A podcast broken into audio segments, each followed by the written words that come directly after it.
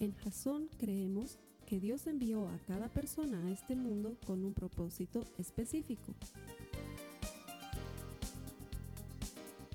Nuestra misión es ayudarte a que tengas una relación personal con Jesús y a través de ella encuentres ese propósito para tu vida. Queremos ayudarte a alcanzar ese propósito. Es nuestra oración que este podcast te ayude a tener visión, a tener jazón.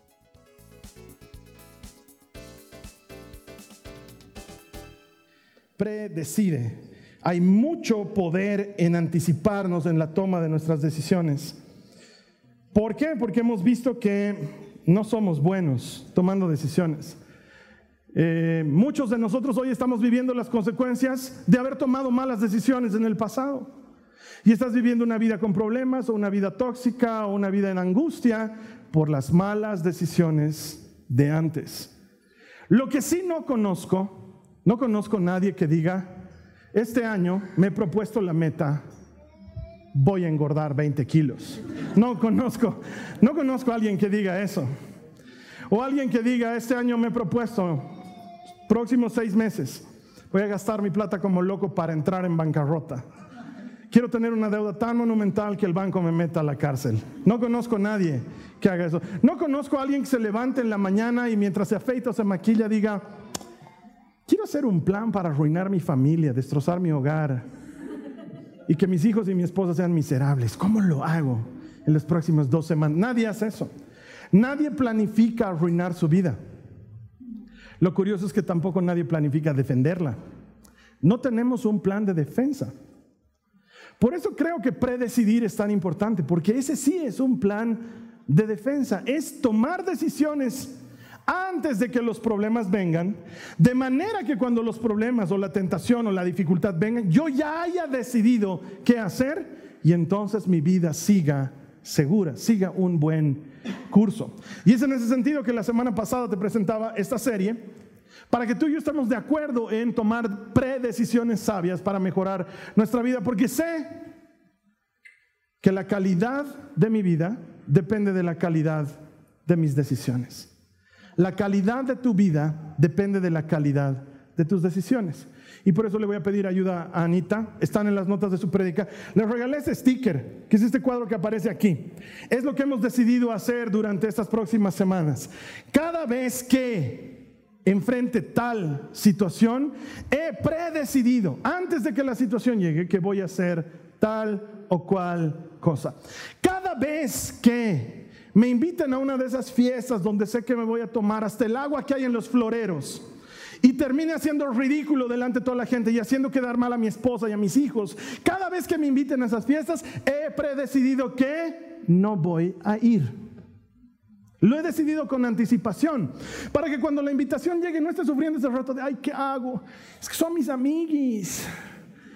Esta vez no voy a tomar palabra de honor, esta vez no. ¿Para qué te vas a enfrentar a algo que sabes que no puedes vencer? Cada vez que mis amigas me llamen a jugar Rami, pero que en realidad sé que es la reunión para que le saquemos el cuero a todas las demás amigas que no vienen a jugar Rami he predecidido que no voy a ir.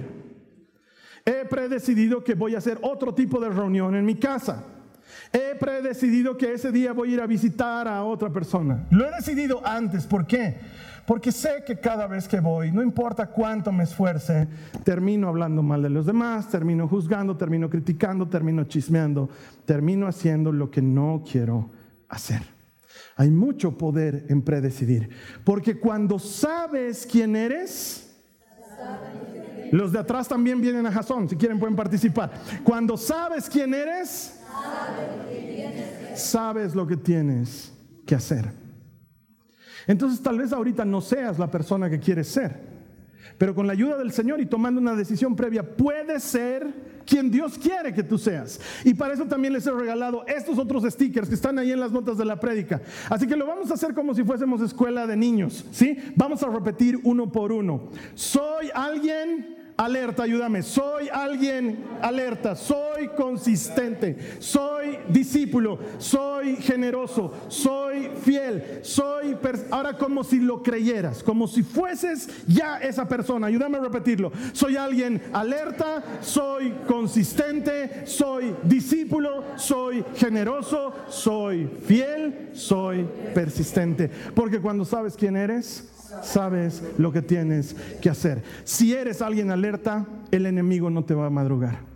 Si eres consistente, no vas a dejar las cosas a medias. Si eres un verdadero discípulo, una verdadera discípula del Señor, lo vas a buscar, lo vas a buscar con intensidad. Vas a buscar a Dios de verdad. Si eres alguien fiel, no vas a fallar en lo que te propones. Si eres alguien persistente, vas a terminar lo que iniciaste, porque cuando sabes quién eres, sabes lo que tienes hacer.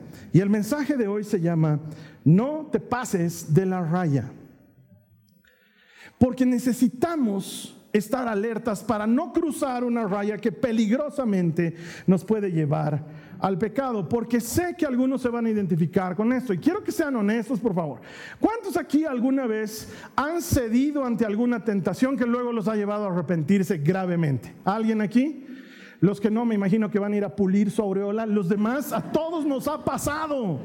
Todos cedemos ante algo que no debíamos y luego nos arrepentimos mal. Es como, ustedes saben que he estado de viaje hace poco, he ido a recogerle a mi hija que estaba de intercambio. Y he logrado comprobar que cuando no estás en la altura de la paz, la altura de la paz es complicada. Cuando estás cada vez más cerca del nivel del mar, todo mejor, es como que recuperaras tu juventud. Yo me sentía mucho mejor, tanto así que podía comer en la noche, tarde, y no me hacía daño. Es maravilloso. De hecho, ha habido una noche, estábamos en el hotel, estaba haciendo mucho frío porque es invierno allá en Europa. Estaba haciendo mucho frío y le digo a la Carly, me arrepiento porque moría de hambre y era que comamos antes y ahora ya son las once y media. Y la Carly me dice, Ah, ni modo, pues amor, dormite con, con hambre. Yo le digo, dormir con hambre es la historia de mi vida. Voy a ir a comer, le digo. No, en serio, busco en el celular y todo estaba abierto, maravilloso, maravilloso exterior. Entonces me fui solito a comer a las once y media de la noche a Burger King. ¿Por qué a Burger King? Porque en Europa es deli, McDonald's. Pero yo amaba McDonald's, pero en Europa es feo. Me fui once y media solito el, cajero y yo, y mi hamburguesa. Y he comido así feliz. No me he hecho daño. He dormido tranquilo. Todo bien. He venido a La Paz pensando que había recuperado la salud de años anteriores. Hermanos, no puedo comer pizza después de las 8 de la noche. No puedo. Me hace daño. Tengo reflujo. La hago asustar a mi esposa. Despierto asustado desde las 3 de la mañana ahogando. Y la carne, ¿qué te pasa? ¿Qué te pasa? Entonces cuando comes pizza después de las 8 de la noche y luego estás por acostarte y sientes, dices, ah, bruto de mí era que no coma. Y como eso, te puedo contar cientos de ejemplos de cosas que haces y luego dices, ¿para qué hice eso? ¿Por qué fui tan tonto en decidir eso? Y es que, claro, no estoy echando mano de la herramienta correcta de tomar una predecisión. ¿Por qué caemos? Porque no estamos alertas, no estamos preparados. No hemos entendido que tenemos un enemigo. Mira lo que dice Primera de Corintios en el capítulo 16, en el verso 13. Dice, ayúdame a leer, todos juntos lo vamos a leer. Dice, estén alerta, permanezcan firmes en la fe, sean valientes, sean fuertes, estén alerta. ¿A qué? ¿A un terremoto, un tsunami, a una invasión zombie? No, Tienes que estar alerta a no caer. Tienes un enemigo. Es lo que muchos de nosotros no consideramos como algo efectivo y real. Mira lo que dice Mateo 26, 41. Dice, velen y oren. ¿Para qué? Para que no cedan ante la tentación. Velen y oren para que no caigan en la tentación. ¿Por qué? Porque el espíritu está dispuesto, pero el cuerpo es débil. Quieres hacer el bien y terminas haciendo el mal que no quieres. ¿Por qué? Porque aunque mi espíritu quiere agradar a Dios, mi carne es débil. Entonces, ¿qué tal si nos preparamos? ¿Qué tal si pre decidimos cuidarnos estar alerta. Nadie planifica arruinar su vida, pero nadie planifica defenderla. ¿Qué tal si planificas defender tu vida para que el enemigo no vaya a destrozarla? ¿Por qué? ¿Por qué hay que estar tan alerta, Carlos Alberto? ¿Por qué es tan grave? Muy sencillo, porque el enemigo está detrás de ti. El enemigo está persiguiéndote, viene detrás de ti. Mira lo que dice 2 de Corintios el capítulo 2, los versos 9 en adelante. Dice, les escribí como lo hice para probarlos y ver si cumplían mis instrucciones al pie de la letra, para que Satanás no se aproveche de nosotros. Pues ya conocemos sus maquinaciones malignas. Necesito que lo entiendas. El hecho de que no hablemos mucho de Satanás no significa que no exista Satanás. Existe. Es tu enemigo es personal y está yendo detrás de ti. Y no dice, ay papito, acaba de perder su trabajo, le daremos un mes de descanso, no lo tentaremos. Guarden esa pornografía, guarden, guarden.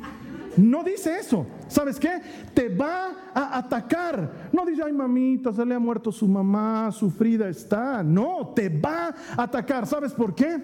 Porque el enemigo tiene una sola misión, robar, matar y destruir. ¿Qué quiere hacer el enemigo? Robar, matar y destruir. Y si lo puede hacer, lo va a hacer. Él no descansa, Él no toma vacaciones, Él no hace pausa, Él no tiene pena, Él te va a tratar de destruir. Él no dice, ay, está saliendo de una tentación grave, le daremos tiempito para que recupere y sea un rival digno. No le importa.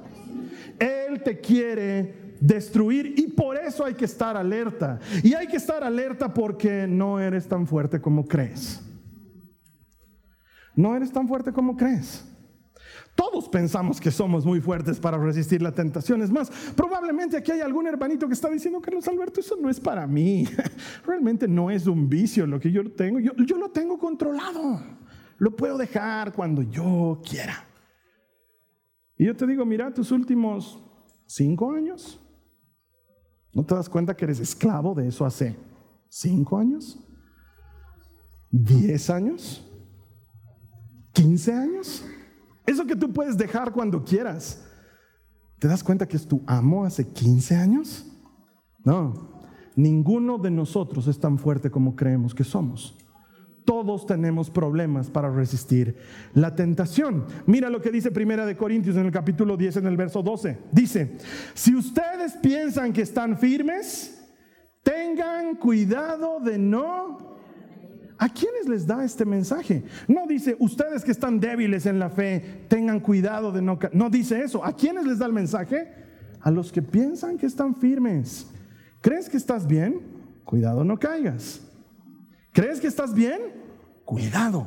Estar alerta. Y es que un problema general de las personas es que sobreestimamos nuestra capacidad de resistir las tentaciones.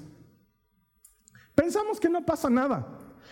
Y tenemos a la tentación ahí delante de nosotros 24 horas al día diciendo, ah, voy a resistir. Pero tarde o temprano, cuando la tentación está a la vista, terminas por ceder. Todos caemos. Todos fallamos. Ninguno de nosotros es lo suficientemente fuerte. ¿Por qué? Esto lo dice la ciencia, no lo digo yo. Y no lo dice respecto a cristianos, lo dice respecto a la gente en general. Dice que resistir la tentación es una de las actividades que más energías consume en el ser humano. Hay muchas tentaciones que resistimos, desde mandar a nuestro jefe a la montaña por cómo nos trata, hasta decirle a nuestro marido o a nuestra esposa de qué se va a morir la última vez que hemos peleado. Hay mucho que resistes. Y eso explica por qué has estado resistiendo todo el día en tu trabajo. No pelearte con tus colegas. No decirle a tu jefe su vida en colores. Has estado resistiendo. Y llegas a la casa y ¿con quién te desquitas? ¿Con tus hijos? ¿Con tu esposa? ¿Con tu esposo? ¿Por qué? Porque has desgastado tu energía de resistencia en el trabajo y luego fluye. Y en, tu oficina nunca explotas, pero en tu casa todos saben que eres imposible. O has estado resistiendo todo el día, cuidando a tus hijos, velando por la casa, preparando la comida, para que las cosas estén bien y lindas. Y todo el día has estado peleando con eso, porque tienes hijos que son dignos de ser devueltos a la fábrica, solamente que no incluye devoluciones. Y cuando llega tu esposo, ¿con quién te desquitas? Toma tus hijos, ¿no ve? Hazte cargo de tus hijos. Ya no son tus hijos. Ninguno de nosotros es lo suficientemente fuerte como para resistir. Y quizás alguien me diga, pero Carlos Alberto, para eso existe el autocontrol, la fuerza de voluntad. Sí, esa que no sirve para nada. Esa a la que te has aferrado para no volver a tomar gaseosas y sigues tomando gaseosas. Esa a la que te has aferrado para decir, no le voy a volver a mandar ningún mensaje, pero te tiene pegado tu WhatsApp viendo si está en línea o no. Te felicito por tu fuerza de voluntad, que no sirve para nada. Porque pensar que tenemos la fuerza para resistir la tentación es no haber entendido que tenemos ayuda sobrenatural para vencerla. ¿Por qué tenemos que predecidir en este asunto? Porque el enemigo viene detrás de nosotros y porque no somos tan fuertes como imaginábamos. Pero podemos predecidir. Podemos tomar una decisión anticipada. Mira, eh, cuando he viajado, he conocido por primera vez París. Yo no conocía París. Y bueno, me ha parecido hermoso, alucinante, eh, y he conocido su sistema de metros. No conocía el sistema de metros y me ha parecido increíble la precisión con la que funciona. Es una maquinita suiza bien aceitada que no falla. Tú te paras ahí, la pantalla te dice va a llegar su metro en dos minutos y llega en dos minutos. Y nadie se mata al entrar y salir. Salen, entran y la puerta se cierra solita. No tienes que hacer algo para que se cierre la puerta. La puerta se cierra y no le corta la mano a nadie, no le corta el cuello a nadie. Todo funciona perfecto. Es hermoso. Y sin embargo, hay una línea en el piso que me imagino que es para que no la cruces, sino para que estaría ahí. Porque si la cruzas, no creo que alguien diga, quiero ver cómo me pega el metro si miro desde... Te mata, es, llega a una velocidad impresionante. Entonces hay una línea y la gente la respeta. La gente es súper educada, respetan las líneas. Y yo decía, si estuviera en Bolivia, la gente estaría peleándose por estar cerca. Pero una noche, no sé por qué, una noche un equipo de oficiales, guardias del metro, no eran policías, era la seguridad del metro, hicieron un cordón humano para que la gente no pase la línea. No sé por qué estaban ahí con sus chalequitos del metro. Y hubo un muchacho que estaba acercándose a la línea y entonces uno de estos oficiales le gritó en francés, lo que me imagino significa, no te pases de la línea. Y entonces él dijo, perdón, y se hizo atrás. Esa línea te avisa dónde estás en peligro. Y creo que es la ilustración perfecta para que tú y yo entendamos cómo podemos predecidir, pero para eso necesitaría, no sé si alguno de ustedes tiene una cinta, un tape, una cinta adhesiva, mejor si es amarilla. Ah, gracias Kevin, qué maravilla. ¿Me la puedes pasar, por favor? Amo la gente preparada. Ah, y es amarilla. Todo lo que necesito. Gracias, hermano. Qué prontitud. Kevin, siempre estás listo. Pareces scout. Ah, y es adhesiva como quería. A ver, presten atención. Vamos a, vamos a hacer una línea. Digamos que la línea está aquí. Todo lo que está de este lado está bien. Todo lo que está de este otro lado ya es pecado. ¿Sí? Estoy aquí, estoy bien. La cámara, vente, gira nomás, sin pena, mostrar la línea. Cruzo aquí, es pecado. Estoy aquí, estoy bien. No entiendo por qué la gente quiere vivir aquí. Es como, sí, es como, hay una pareja de muchachos aquí en la iglesia que se pusieron de novios justo cuando yo estaba por viajar. Entonces el chico me llamaba todo el día, Carlos Alberto, necesito hablar contigo, Carlos Alberto, necesito hablar contigo. Y yo, ¿qué, quieres hablar conmigo, hermano? Ya, ¿sabes que estoy viajando? Ya, charlaremos, ya. Y charlamos. Y me dice, perdón, sé que estás ocupado, sé que estás por viajar, pero necesito hacerte una pregunta urgente. ¿Sabes que nos hemos puesto de novio con la... Sí, felicidades, hermano, no sé qué. Quiero saber, quiero que tú me digas, quiero que seas lo más explícito posible. ¿Hasta dónde puedo llegar con ella sin ofender al Señor? Quiero que seas claro como el agua. ¿Qué puedo hacer con ella que no sea pecado? Quiero que me lo digas súper clarito, no, no me lo ilustres, no me... Dime, esto puedes, esto no puedes. Yo digo, ¿por qué? ¿Por qué alguien tomaría una decisión tan tonta de vivir aquí en el límite? Sabiendo que es muy fácil pasarse de la ¿Por qué alguien haría eso? Es como que un piloto de avión diga, quiero hacer mi plan de vuelo con la menor cantidad posible de combustible. Lo que me alcance justito para llegar de, La Paz a Cochabamba y cuando aterrice y que el avión se apague de lo que no tiene gas. Eso quiero sentir. Esa adrenalina de... Ah, nadie hace eso. ¿Por qué alguien querría coquetear con el pecado al grado de ponerse en peligro. Todos lo hacemos. Todos lo hacemos todo el tiempo. Calculamos qué es lo más cerca que puedo hacer para no pecar. Eh, ¿Son juegos de azar o son juegos de mesa? Si entra plata ya es pecado, ¿no ve? Pero sin plata uno puede apostar, ¿no ve? No estás apostando nada en realidad, pero si es plata, yo creo que ya plata es de este lado. Entonces, ¿por qué nos gusta vivir en el límite? Sé cuál es mi límite. Voy a tomar hasta estar chispeadito, hasta estar chistín, chistín. Estar un poco contento. Yo sé cuando tomo eso extra y ya borro cassette, pierdo la memoria. Ya. Entonces, sé cuál es mi límite. Tres shots de tequila. Es lo mío. No me den un cuarto, me olvido de quién. ¿Por qué haces eso? ¿Por qué quieres vivir al límite de algo que tiene el potencial para destruirte? No tiene sentido. ¿Sabes qué es lo que hace una persona que predecide? Mueve la línea. Entonces lo que haces es Vas a mover la línea lejos de donde significa pecado, lejos de donde significa peligro.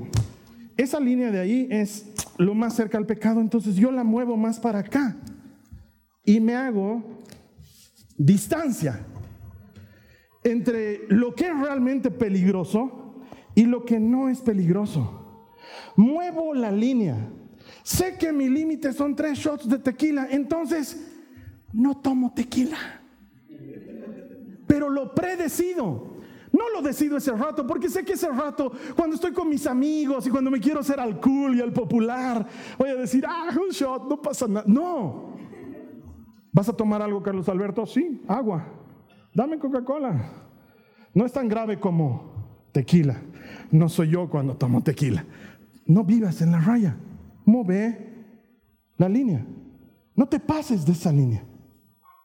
Sabes que cuando te reúnes con X o Z persona, terminas diciendo, ay, es de lo peor, es una cualquiera, ¿has visto cómo se viste? Encima viene hacia la congregación, se sienta entre los hermanos, el olor a pecado trasmina.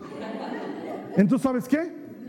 No te juntes con esa persona y así no vas a hablar mal de nadie. Pero esto lo decides antes. No lo decides al rato que la ves a la y dices, ay, sí, vámonos a tomar un café. Ya, no, he predecidido que cada que me diga vamos a tomar un café, yo voy a decir, eh, estoy yendo a mi casa, no puedo. Lo he predecidido. He recorrido mi línea. No coqueteo con el pecado. Entonces, Carlos Alberto, ¿qué puedo hacer con mi novia? ¿Qué, qué? Mira, hermano, ¿cómo te voy a decir eso?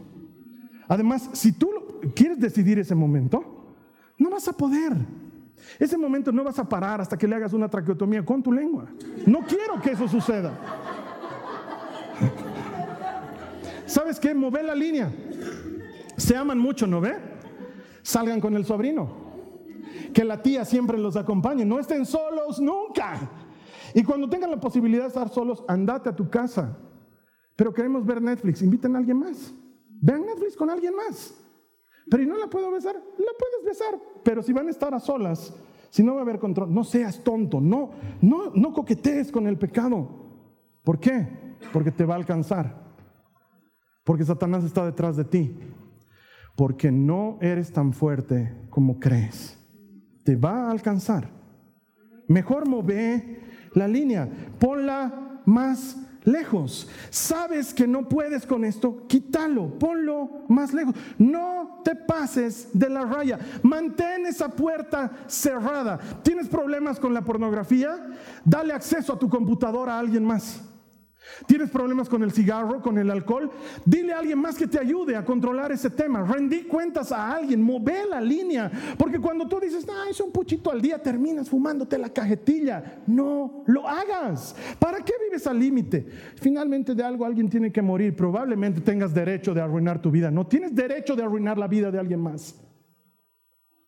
Muchos olvidamos que nuestros hijos nos están viendo, que alguien más nos está viendo y que para esa persona podemos ser de buen ejemplo o de mal ejemplo. Pero si pones aquí la raya, estás eliminando potencialmente el problema porque estás caminando lejos de lo que significa peligro para ti. ¿Por qué tan estricto, Carlos Alberto? Porque tu vida depende de ello.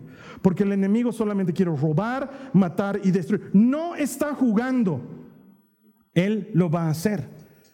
Una segunda cosa que puedes hacer para mover la línea y para no caer en la tentación, imagina el peor escenario posible. ¿Qué es lo peor que podría pasar? Imaginarlo con todas sus consecuencias. Imaginarlo como realmente significaría para ti o para alguien más. Si hacemos eso, para algunos aquí eso va a significar que alguien quede embarazada. Ay, Carlos Alberto, muy explícito tu tema hoy. La vida es explícita. Alguien tiene que hablar de las cosas que son como son. Si alguien no imagina el peor escenario, alguien puede terminar embarazada. Puede parecer que no es mucha cosa, es mucha cosa. Le va a cambiar la vida a esa persona y ese bebé que no tiene la culpa. Y te va a cambiar la vida a ti. Y la va a cambiar para siempre. Y la mayor parte del tiempo incluye muchos años de dificultad y de sufrimiento. Y le vas a romper el corazón a alguien, seguro. Si no es tu papá, tu mamá, alguien más. Te lo aseguro. ¿No sería más conveniente que muevas la línea? Que imagines la peor consecuencia y entonces muevas la línea lejos de donde puedes caer. Para alguno va a significar ser detenido por la policía. Piensas que es un juego, piensas que es una tonterita, que nadie lo va a entender nunca, que nadie lo va a descubrir nunca. Hasta el día que alguien te encuentra, hasta el día que alguien lo sabe, hasta el día que alguien se le escapa lo que no tenía que decir y entonces tú terminas en la policía. Y puede parecer poca cosa, pero ¿qué tal si no? ¿Qué tal si te metes en verdaderos líos en la policía? ¿Qué tal si vas a una cárcel de verdad? ¿Qué tal si, como vemos que pasa siempre en las noticias, lo que podía resolverse en dos semanas termina volviéndose cinco años de cárcel para una persona sin derecho a indulto? O cinco años en la cárcel porque todavía no le han hecho su juicio, porque todo está retrasado en nuestro país. Pensalo, no es chiste. Es que yo solo se lo estaba agarrando su paquetito. No agarres el paquete de nadie. Pero predecidilo antes. Porque tal vez la predecisión que tenías que tomar es no juntarte con esa persona. Tal vez eso era lo mejor. Porque siendo su amigo vivías al límite. Y aunque tú no estabas pecando, estabas muy al borde. Imagínate lo peor que puede ocurrir. Imagínate que destroces tu hogar, a tus hijos, Tal vez tu pareja no te importe, pero ¿qué tal si destruyes a esas personas que no tienen la culpa? Y que tu reputación o tu buena imagen o la confianza que tenían en ti no sea nunca más lo mismo. Imagínalo. Porque cuando imaginas la la dificultad de las peores consecuencias, esto te ayuda a mantenerte a línea. Mira lo que dice Números del capítulo 32 en el verso 23. Dice, pero si no cumplen su palabra, entonces habrán pecado contra el Señor. Presta atención a esto. Y estén seguros de que su pecado los alcanzará. Uy, qué fea cita bíblica, Carlos Alberto. Sí, está en números. No te engañes a ti mismo. Nadie puede engañar a Dios. El que siembra para la carne cosechará muerte. La paga del pecado es muerte, siempre, siempre. No paga de otra manera. Hay un camino que al hombre le parece correcto y termina en muerte. Imagina el peor escenario para que puedas mover la línea lejos de eso.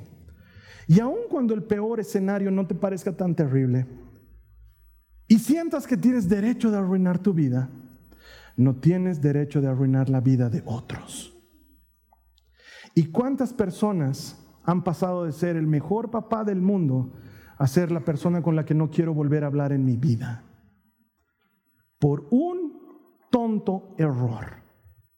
Por cinco minutos de ceder ante una tentación que nadie conocía, han terminado perdiéndolo todo. Entonces no es ser catastrófico, es ser inteligente. Mover la línea, tu pecado está detrás de ti, no te autoengañes, no te digas que puedes dominarlo porque no puedes dominarlo, pero sí puedes predecidir, no acercarte lo suficientemente lejos como para que te queme.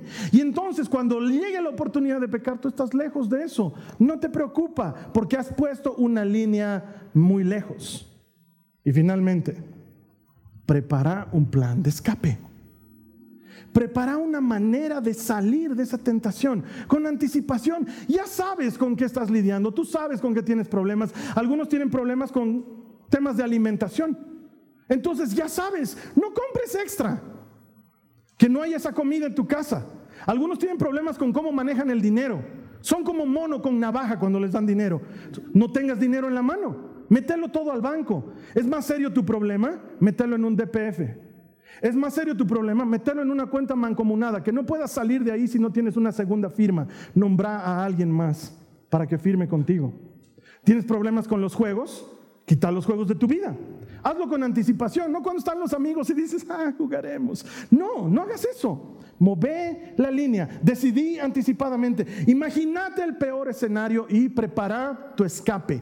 Prepara una manera de salir airoso del problema. Todos conocemos a este José de Egipto. Alguna vez hemos escuchado hablar de él.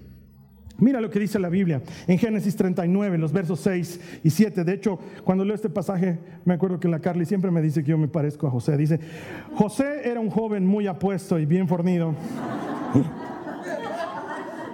Está bien, la Carly es mi esposa, ella puede pensar lo que quiera de mí. Y la esposa de Potifar pronto comenzó a mirarlo con deseos sexuales. Amo la NTV. No dice, y pronto empezó a mirarlo queriendo conocerle. Reina Valera del 60, que no es súper clara. Esta es súper clara. Lo miró con deseos sexuales. Ven y acuéstate conmigo, le ordenó ella. Tal vez no conoces bien la historia, pero te pongo en contexto. Este José era uno de los hijos de Jacob, su favorito, según lo que dice la palabra. Y por eso sus hermanos le tenían bronca, lo pegaron y lo vendieron como esclavo a un grupo de traficantes de esclavos. Y terminó en Egipto, en la casa del hombre más importante del ejército del faraón, se llamaba Potifar. Comenzó como un esclavo cualquiera, pero era tan bueno en todo lo que hacía y el Señor estaba con él, que tenía excelencia y eh, Potifar se dio cuenta que valía la pena confiar en él y lo puso a cargo de su casa.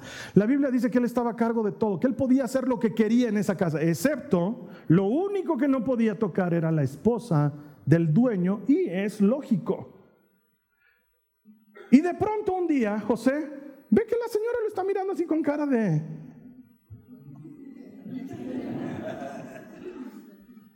Y él dice, ¿qué le pasa a esta señora? Está medio rara. Entonces ella no guarda sus sentimientos y le dice, papucho, vente para acá. ¿Sabes que José podía haber dicho muchas cosas? Podía haber dicho, finalmente no soy yo el que me está lanzando, me estoy lanzando, es ella.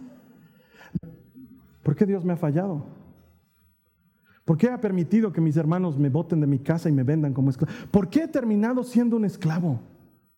Ah, a propósito de Dios para mí, mis polainas. Si Dios estuviera conmigo, no estaría en esta circunstancia. Es más, Él no está conmigo, voy a hacer lo que me dé la gana. Y muchas veces lo que hacemos es eso, querer justificar nuestra desobediencia basados en nuestras decepciones. Y pensamos que afectamos a Dios porque como Él no respondió a mi oración, entonces yo voy a pecar, Señor. Como si Él dijera, no, no, no, no te tomes, ya está. El que peca se daña a sí mismo. Muchas veces pensamos que, ah, no me, no me has concedido lo que tanto te pedía, Señor. Ahora vamos a ver, pues si te gusta. Yo me imagino a Dios diciendo, no, no, no, no peques, por favor, ya te voy a dar ese empleo. Y José podía haberlo hecho, pero no. José decidió resistir. Y la Biblia dice que resistió y la tentación desapareció y él vivió feliz todos esos años en la vida de Potifar, llegando a ser el mejor jefe de los esclavos que ha habido en la historia y luego se pasan al éxodo. Esa es la historia. No, no, ¿ve? No es esa la historia. La Biblia dice que todos los días, todos los días la mujer de Potifar estaba detrás de él. Todos los días. Hoy, mañana, pasado, todos los días. Ya pues, ya pues, ven, ya pues, ven, ya pues, quiero, ya pues, ya pues. Y el hombre resistía, resistía, pero nadie es tan fuerte como para resistir. Entonces, ¿sabes qué? Quizás alguien que piense que José es fuerte no se está dando cuenta que José no es fuerte. José es inteligente. José empieza a evadirla, José empieza a tratar de no estar con ella y José hace algo más inteligente todavía. Algún rato esta mujer me va a agarrar y yo tengo que salir corriendo. Génesis 39, 12. Ella llegó y lo agarró del manto y le ordenó, vamos, acuéstate conmigo. José se zafó de un tirón, pero dejó su manto en manos de ella al salir corriendo de la casa, porque para José era preferible salir desnudo que pecar en contra de Dios. Y su plan era, en cuanto me agarre, yo me zafo y me escapo. Y que ella se quede con la túnica, pero no se va a quedar conmigo. ¿Sabes qué está haciendo José? Está siendo inteligente. Salomón le dice a su hijo en el libro de Proverbios, no corras a la casa de la mujer adúltera, corre en dirección contraria. Si vas a correr, que sea huyendo. No vaya, no estés al límite. No seas sonso. ¿Qué vas a su puerta? ¿Qué, ¿Qué, vas a ver por ahí? ¿Qué está haciendo? Vas a caer. Mover la línea. Pensá en la peor consecuencia y prepara tu escape. Sal cuanto antes. No resistas. Huí. Tienes un problema, huí de ese problema. Cuando vas al supermercado, no compres eso que no tienes que comprar. Cuando te conectas a internet, no visites ese lugar. ¿Tienes problemas? Transparentalo. O finalmente no tengas computadora. Carlos Alberto, tan extremo, tu vida depende de ello y quieres ser alguien alerta, porque de lo contrario el enemigo está al acecho y tu pecado te va a alcanzar y él te va a robar, te va a matar y te va a destruir. Pero el Señor es fiel. Mira lo que dice en 1 Corintios, el capítulo 10, en el verso 13, y con esto terminamos. Dice, las tentaciones que enfrentan en su vida no son distintas de las que otros atraviesan. ¿Contra qué peleas, hermana, hermano? ¿Contra qué peleas? ¿Tienes problemas con el chisme?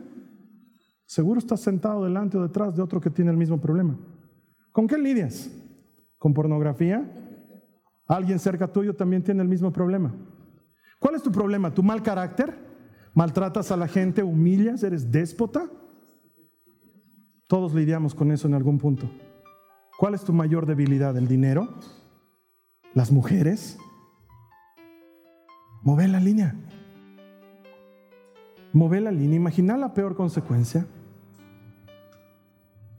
y prepara tu escape. Dios es fiel.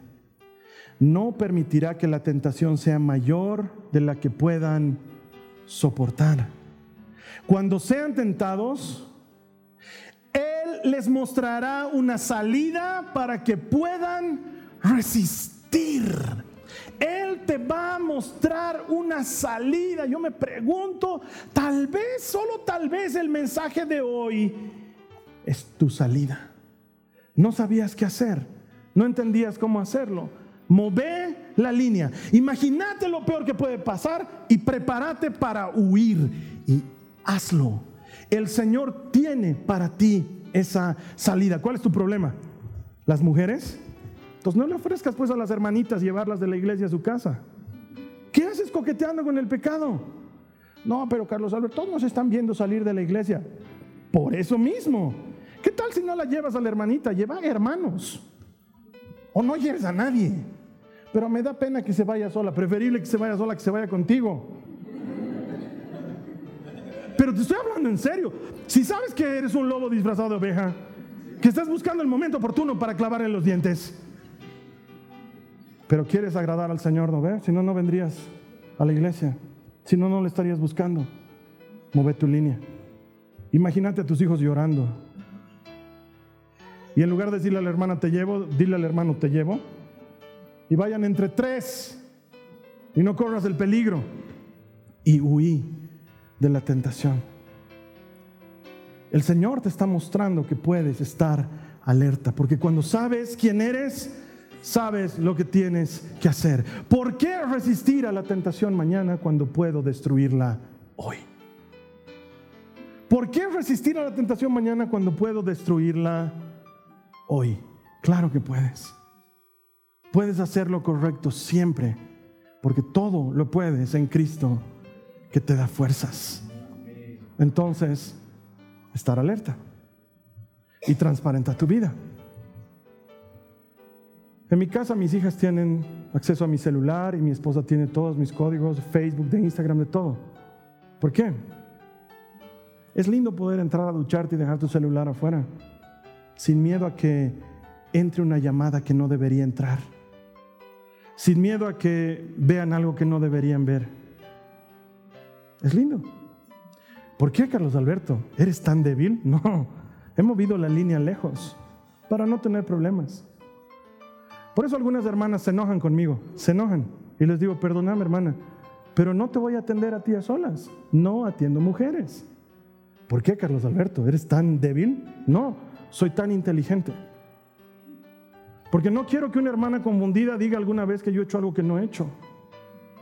Y entonces sé lo que yo puedo contener, no sé lo que la otra persona puede contener. Si me reúno con una hermana, me reúno en la oficina con mi esposa al lado, con la puerta abierta, nunca solas. ¿Por qué? Porque no quiero que cinco minutos de un malentendido borren años de ministerio. Porque no quiero que el día de mañana mis hijas que me aman me odien. Imagina la peor consecuencia y mover lejos la línea. Y así no estás coqueteando con el pecado. Así estás lejos del peligro. Y luego prepárate para huir. De eso se trata esta serie. No todas las prédicas son hermosas y a veces tengo que pisar sobre algunos callos. Pero si tú has decidido ser alguien que está alerta, la siguiente vez la frustración, que Dios no responda una oración, o que tengas un problema con tu esposo o con tu esposa, no te va a impedir tomar la decisión correcta, porque la has decidido anticipadamente. Porque muchos de nosotros queremos justificar el pecado y decir, ah, claro, no recibiría coimas si me pagaran bien en mi oficina. ¿Quién te mandó a aceptar ese trabajo? Puedes predecidir no hacerlo. Alguien va a decir, ah, no buscaría otras mujeres si mi esposa me diera lo que necesito. Ah, ok, entonces, como no puedes, hermano, te daremos más mujeres. Resolver las cosas en tu casa. Mover la línea. Predecidí estar alerta. Y entonces el enemigo que ha venido a robar, a matar y a destruir, aunque esté detrás de ti, va a estar muy lejos, porque no hay campo, porque has tomado la decisión correcta. Esta ha sido una producción de Jason Cristianos con propósito.